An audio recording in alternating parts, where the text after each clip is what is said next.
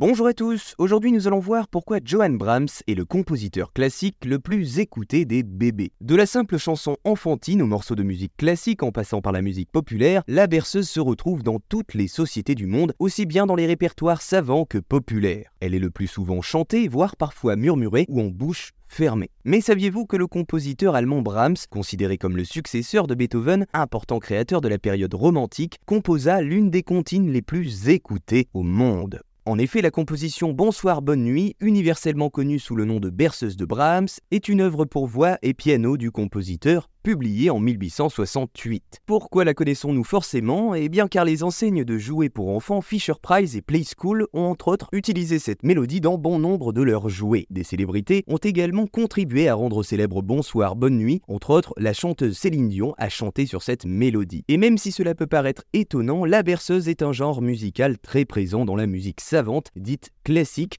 de nombreux compositeurs de musique classique ont fait des chansons au rythme cadencé que l'on chante pour endormir les enfants. On retrouve entre autres Chopin, Franz Liszt ou encore Camille Saint-Saëns. Aujourd'hui, la berceuse a trouvé un écho particulier dans la chanson française populaire. Entre autres, les chanteurs Benabar, Henri Salvador ou même les Beatles ont composé des berceuses à destination des jeunes enfants. On peut donc aisément conclure que ce genre traverse toutes les strates sociales du domaine musical. Voilà, vous savez maintenant pourquoi Johann Brahms est le compositeur classique le plus écouté des bébés.